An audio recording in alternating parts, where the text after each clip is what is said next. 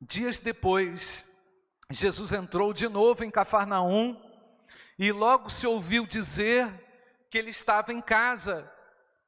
Muitos se reuniram ali, a ponto de não haver lugar nem mesmo junto à porta. E Jesus anunciava-lhes a palavra. Vamos repetir essa última frase, irmãos, do versículo 2. E Jesus anunciava-lhes a palavra.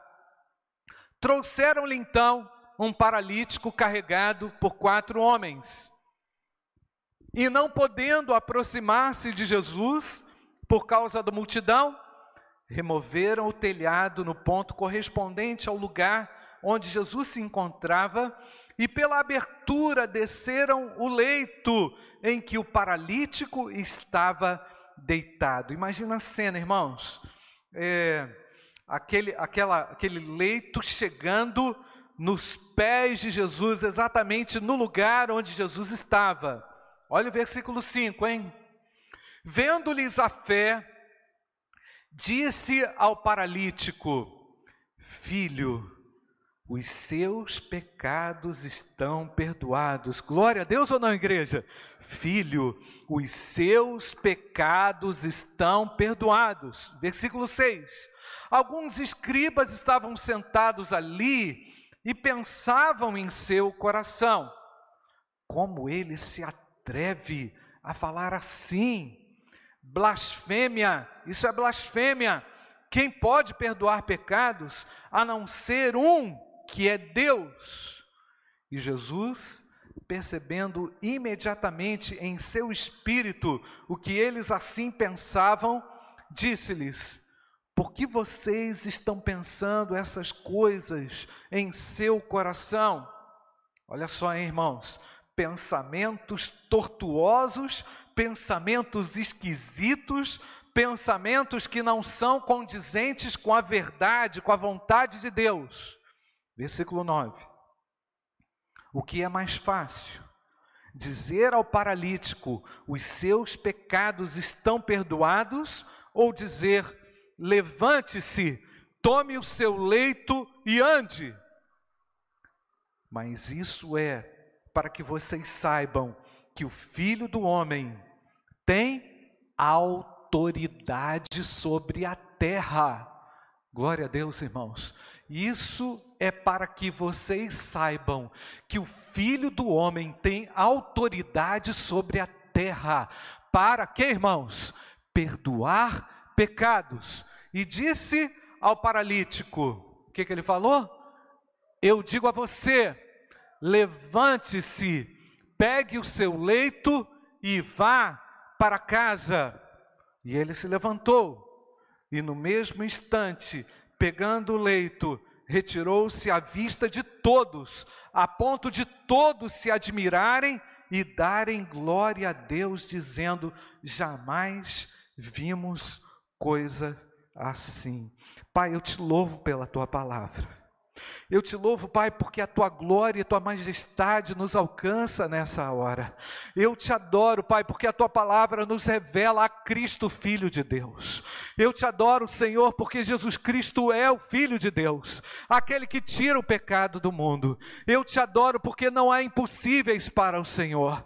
Eu te exalto, Pai, porque como chuva a tua presença cai sobre nós, Pai. Renova a unção sobre o povo de Deus. Abençoe abençoe o teu povo nessa hora, Pai. Quando a tua palavra será pregada, que os ouvidos se abram, Senhor.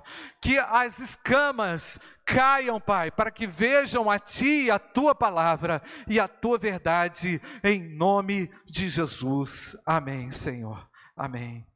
Irmão, seguir a Jesus é sofrer oposição. Seguir a Jesus é, é, é, é tá, o tempo inteiro é, tendo que ficar antenado diante das coisas que acontecem ao seu redor, na sua casa, no seu trabalho, na sua vizinhança, porque sabemos que a oposição existe e ela é feroz, ela é real, ela não poupa os filhos de Deus, e sabemos que estamos cercados sim por uma série de nuances que se traduzem em ações que depõem contra os seguidores de Cristo. Foi assim com Cristo, é assim comigo, é assim com os seguidores, não é? Então a natureza daquele que segue Jesus, ela foi transformada. Se ela foi transformada, isso aí se traduz já, irmãos, em incômodo.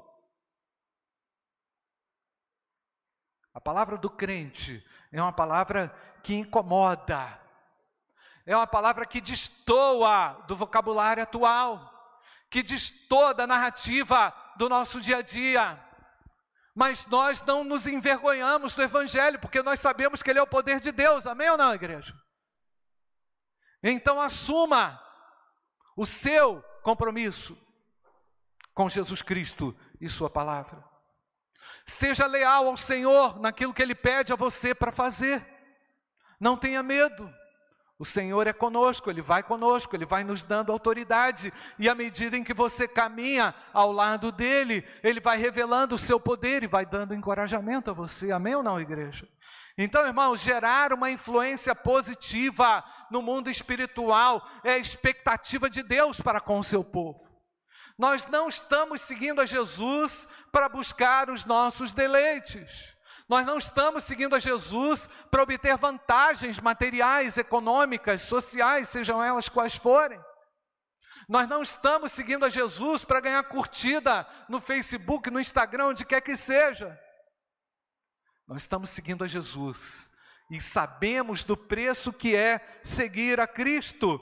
Então, ele é alguém, Jesus foi alguém que gerou uma influência positiva no reino de Deus, trazendo o reino de Deus sobre a terra, e com isso Jesus conseguia perceber também os seus opositores, de onde vinha o problema, e nos dá nesse texto, irmãos, uma grande pista que o problema está no coração daqueles que ainda não se entregaram a Jesus, ou daqueles que estão ainda mais ou menos vacilantes, oscilando entre a verdade e a mentira, aquilo que é justo, correto aos olhos de Deus e o erro, aqueles que são vacilantes ainda são muito propensos a serem reféns, presas fáceis do inimigo. Por isso o evangelho conclama e chama você para uma posição firme ao lado do Senhor. O ano de 2020 foi um ano cheio de, dois, de, de sabores tem sido um ano amargo, difícil de encarar, mas muito fácil de compreender à luz da revelação espiritual, à luz do plano espiritual. E nós estamos, irmãos, como igreja, incomodando. Glória a Deus por isso. A igreja diz amém ou não? Nós não queremos conveniências. Nós não queremos nada que nos favoreça por parte do homem, nós queremos que o Evangelho seja e continue sendo anunciado com poder e com autoridade. Meus irmãos, gerar essa influência positiva no reino de Deus, eu escrevi aqui essa semana, é como, você, como se você entrasse numa sala escura, onde tudo está quebrado. Imagina todos os móveis da sua sala quebrada e a luz apagada. Isso não vai acontecer não, tá gente? Mas fica tranquilo.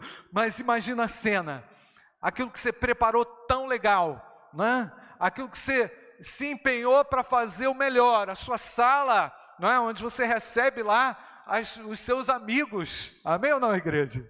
Recebe ou não? Ninguém recebe amigo, né? É ou não, gente? Eu estou falando português ainda.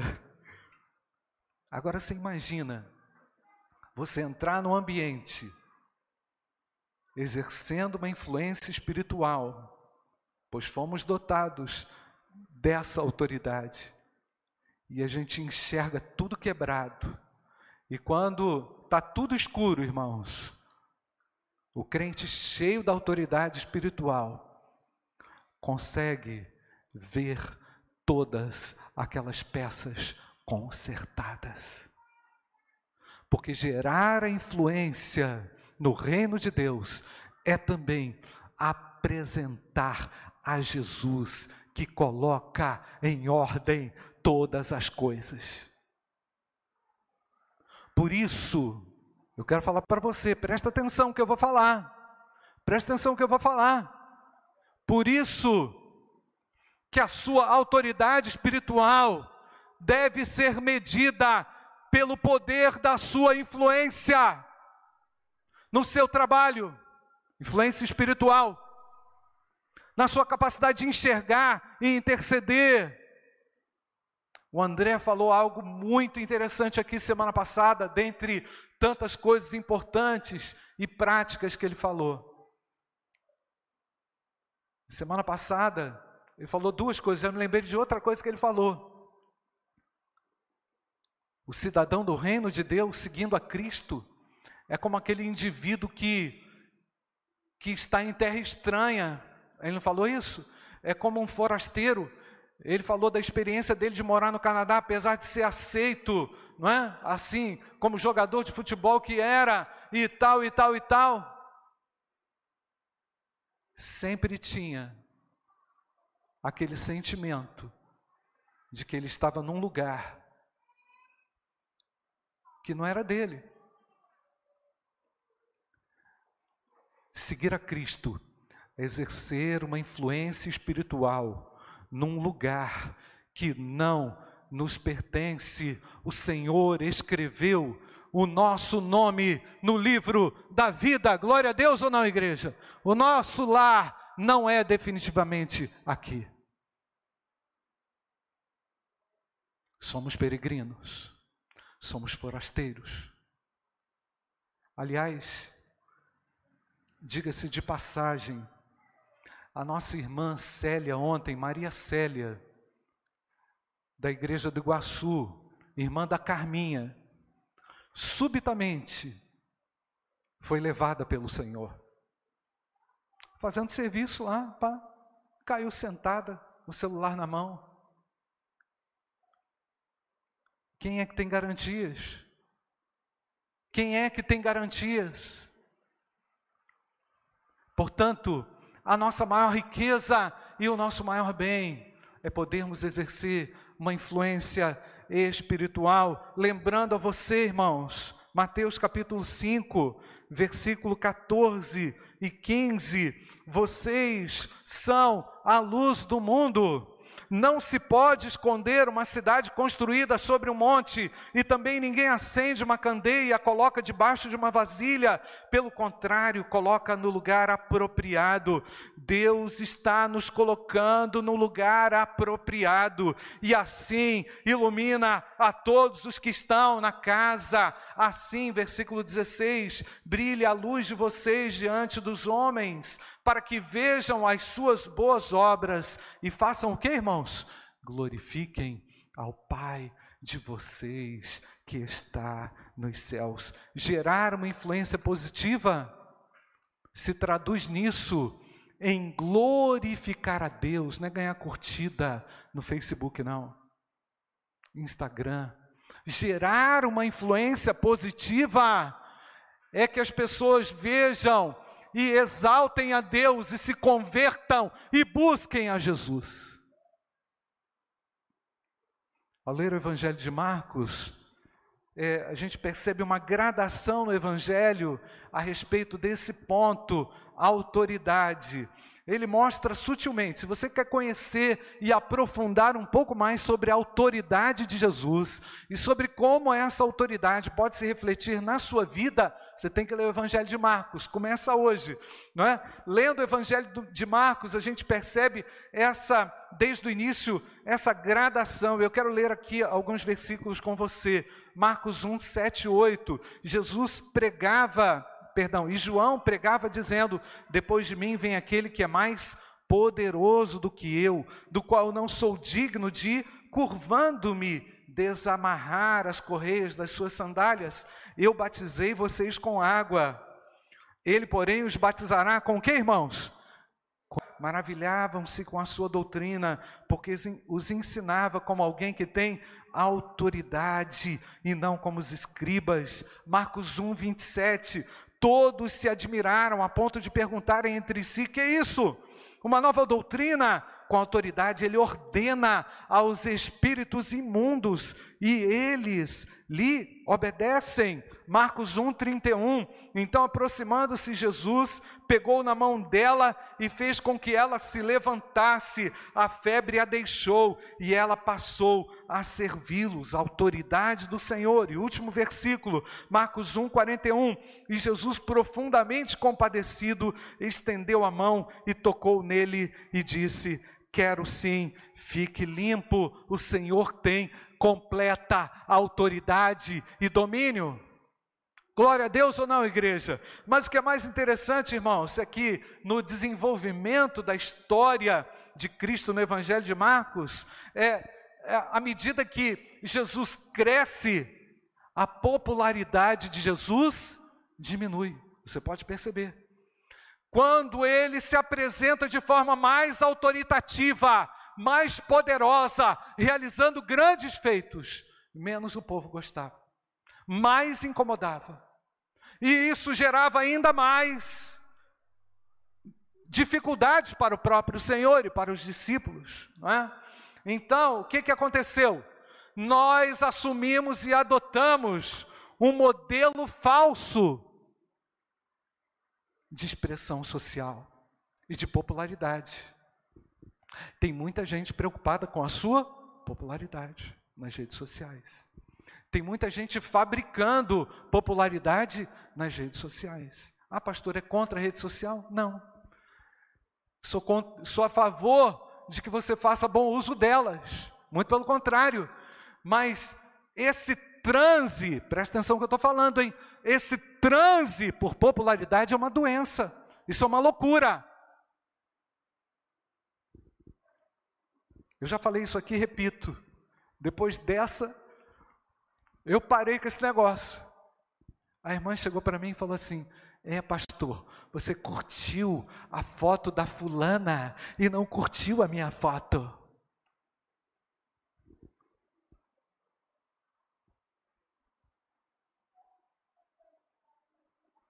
Qual é a ideia, irmãos? Qual é a ideia? A pessoa ficou triste porque não levou curtida? Pelo amor de Deus, que história é essa? Que mundo é esse da Disneylândia? Que as pessoas entram? É um transe, é um negócio esquisito, é um troço doido. Pelo amor de Deus, me ajuda, me tira disso. Não sou contra o bom uso das redes sociais, mas eu sou contra a doença em que muitos entraram e estão reféns.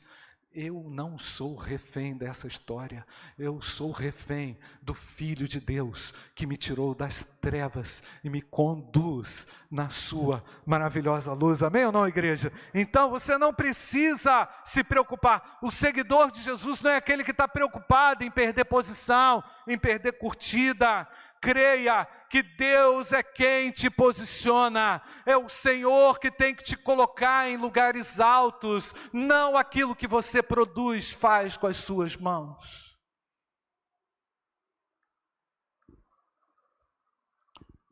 Aliás, o crente genuíno, seguidor de Jesus, não está preocupado em agradar ninguém. Não é verdade, irmãos? Ele está preocupado a agradar o seu Deus, falar aquilo que é conveniente ao seu Deus. É? Lendo essa semana um pouquinho sobre a história de Saul, estou lá em 1 Samuel, irmãos. Estou lendo a Bíblia capítulo por capítulo, no detalhe, frisando, escrevendo, fazendo nota, fazendo anotação. Comecei em novembro de 2019. Leio a Bíblia de novo, mas dessa vez é assim, passinho de formiga, me alimentando de cada palavra. Vi Saul preocupado em agradar as pessoas. Se deu mal. Caiu do cavalo. Foi além do que deveria. Nós não estamos mais reféns de nada e nem de ninguém, somos livres em Cristo para servi-lo. Meu amado, seja livre em nome de Jesus. Há muitos hoje que estão confusos a respeito do verdadeiro sentido de ser um cristão. e um sentido popular de estrelato, de crente gospel, tem tomado conta da cabeça de alguns e virado a cabeça de algumas pessoas e mostrando e apresentando o evangelho que eu não sei onde que eles tiraram, que não é evangelho. Então, à medida em que o, em que o crente manifesta a sua autoridade e deixa clara a sua missão como discípulo, ele vai internalizando ainda mais poder, ele vai se tornando mais reflexivo, mais capaz de compreender a si mesmo e a realidade que o cerca. E aí ele começa a ficar preocupado com o marido, com o filho, com a esposa, com o tio, que não tem visão espiritual nenhuma, zero, nota zero na visão espiritual. Aí ele começa a ficar preocupado com aquela pessoa que entrou no sistema da religião, religioso, da religiosidade. E aí o cara fica assim, preocupado, porque religião é o seguinte, irmãos, esse negócio vicia. Esse negócio deixa a pessoa atormentada, distante da verdade. E essa não é a proposta de Jesus, de deixar as pessoas doentes. Ele veio para nos libertar e nos tornar livres. Eu sou livre em Jesus. Por isso que eu falei aqui para o pastor Luciano, no dia da ordenação dele, me lembrei das palavras que eu falei. Não se deixe aprisionar por nada, nem por ninguém. Somos livres em Jesus. Você é livre em Jesus? Dá uma glória a Deus, irmãos. Não se aprisione. Faça coisas, faça, empreenda coisas grandes para Deus, mas da forma certa. Ambicione coisas grandes para o Senhor, mas da maneira certa. Passa pelo caminho da cruz, não fique inventando moda. Não pegue atalho. Passe pelo quebrantamento, pela humilhação, pelo arrependimento, pela revisão de valores, pela reforma. Eu estou sendo reformado. Você está sendo reformado? Dá glória a Deus, irmãos. E é nesse sentido que eu volto para o texto e Jesus deixa chocados os religiosos da sua época. Aquele camarada aparece todo quebrado na frente de Jesus. Jesus olha para o cara, para o sermão, tipo assim, caiu do céu, né? Jesus para o sermão e começa a conversar com o indivíduo que cai na frente dele. Jesus oferece a ele aquilo que ninguém nunca havia oferecido: perdão para os pecados mais do que a cura que aprisionava aquele homem, mais do que aquela doença que aprisionava aquele homem, aquele homem era aprisionado pelo pecado, irmãos. Você já sentiu isso? Você já sentiu a escravidão do pecado sobre você e a desgraça que o pecado produz na vida da pessoa? Já sentiu isso? Eu já senti. Eu sou livre. Glória a Deus por isso. Ah, pastor, não tem pecado. Tenho, mas eu estou livre da escravidão do pecado. Eu estou livre da escravidão do pecado. Então Jesus apresenta o que? O perdão. E sem se preocupar com os escribas, oferece a ele: os teus pecados estão perdoados. Que declaração maravilhosa, irmãos. Você que está me ouvindo aí pela internet, está escravizado pelo pecado. Jesus, com uma palavra só, como nós cantamos aqui, pode fazer a tua vida mudar. Por quê? Porque Ele perdoa pecados. Porque Ele liberta você da escravidão do pecado. E é isso que deixou o nó na cabeça dos escribas.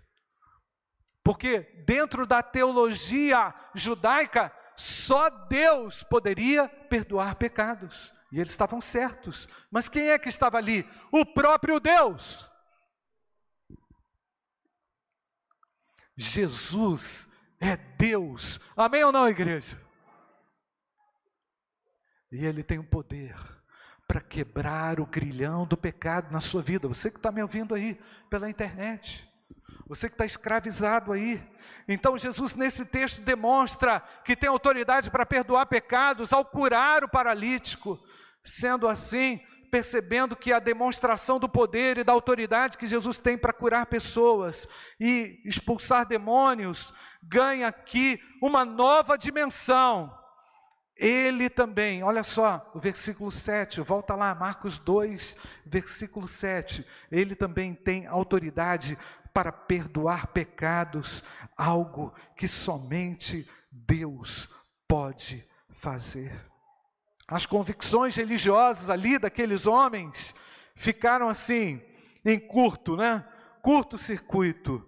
Mas Jesus esclarece no verso 10 e 11 para que vocês saibam que o Filho do Homem tem poder para perdoar pecados. Disse ao paralítico: Eu te mando, levanta, toma o teu leito e vai para a tua casa. Sabe o que Jesus queria, irmãos?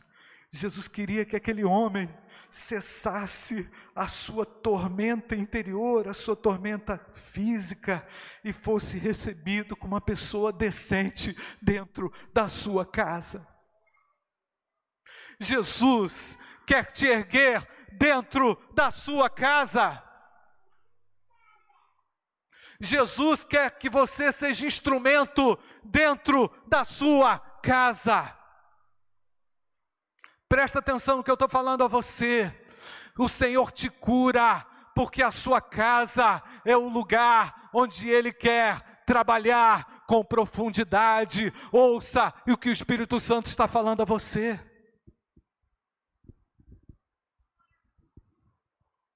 Mas, pastor, é em casa o lugar onde nós temos também severos conflitos, severas aflições. É verdade ou não, irmãos? Mas é para lá que Jesus manda aquele homem.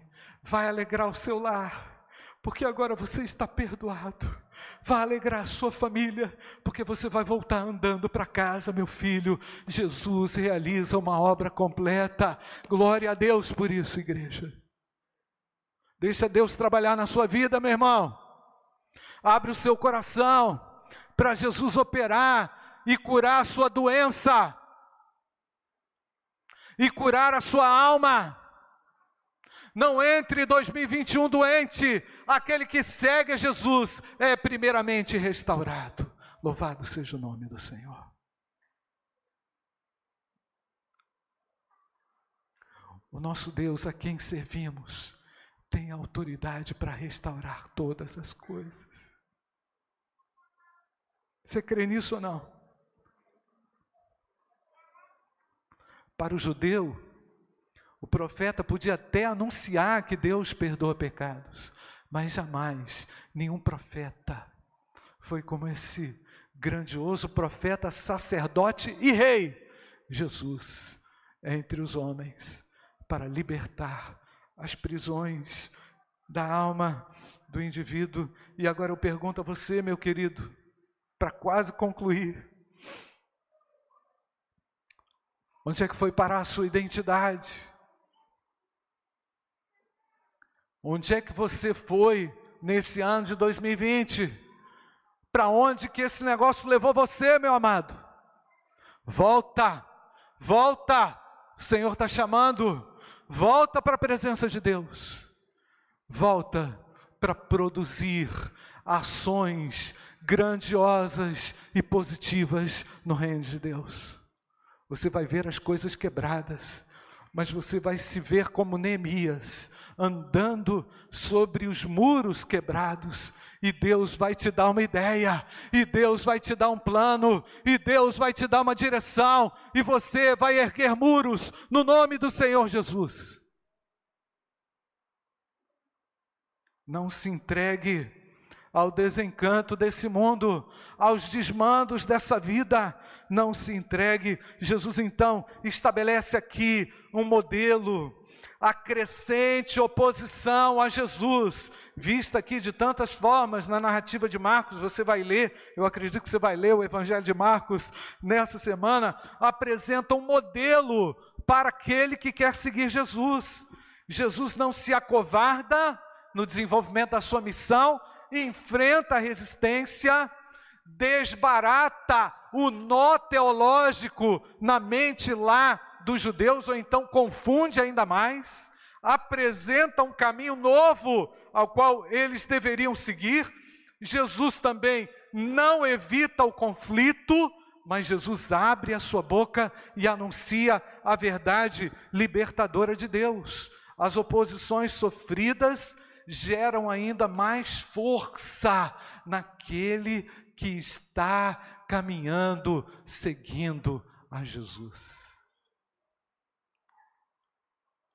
Aí, coitadinha daquelas menininhas lá na sala do pastor, não é? Pedindo para o pastor fechar, orar para fechar a boca do leão. Meu querido, está amarrado esse negócio. Nós vamos abrir a nossa boca para anunciar a Jesus Cristo, Filho de Deus.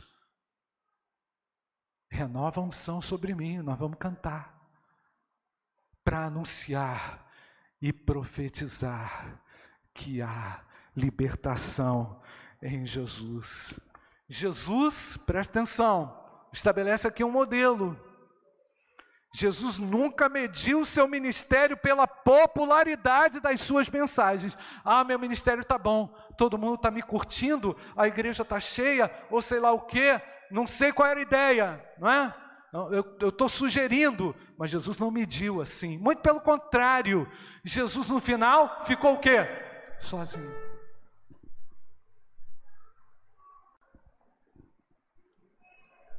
Jesus nunca mediu a sua missão pela quantidade de pessoas que foram curadas. Jesus nunca mediu a sua missão pelo número de adeptos. E nós sabemos como a história terminou. Jesus ressuscitou e está aqui conosco hoje. E quer dar a você a autoridade espiritual no seu lar Fala com Deus, feche seus olhos. Fala com Deus. Se você está aí, nesse final de ano, sem saber o que fazer da tua vida, perdido no mundo, perdido nos teus descaminhos, Jesus chama você. Jesus está falando com você para sair dessa vida para sair desse embaraço, para sair desse nó. Você vai renunciar em nome de Jesus aquilo que gera uma influência negativa na sua vida. Amizade ruim, influência má. O poder das trevas está querendo travar você. Diga não. Diga que você é um seguidor de Jesus. Não deixe o embaraço confundir você, engolir você, tragar a sua vida. Você vai gerar uma influência espiritual positiva em nome de Jesus. Mas você precisa tomar uma decisão e dizer: Senhor, eu consagro ao Senhor a minha vida. Senhor, mais uma vez eu me entrego a Ti e renova a Tua unção na minha vida, Pai. Eu quero profetizar, eu quero anunciar, porque sei que a Tua palavra tem poder. Queridos. Eu quero falar com você que participou desse culto pela internet, não está aqui, não se manifestou visivelmente aos nossos olhos, mas quer assumir esse compromisso ao lado de Jesus, você tem uns telefones aí, você pode ligar, pastor. Eu preciso de Jesus, eu quero saber mais a respeito de Jesus, eu quero caminhar com Jesus, eu quero ser um seguidor de Jesus. Nós queremos te ajudar a fazer isso. Que Deus abençoe a sua vida, Deus abençoe a sua semana. Na quarta-feira, às 19h30, estaremos aqui de volta. Graça e paz do Senhor Jesus. Amém. Amém.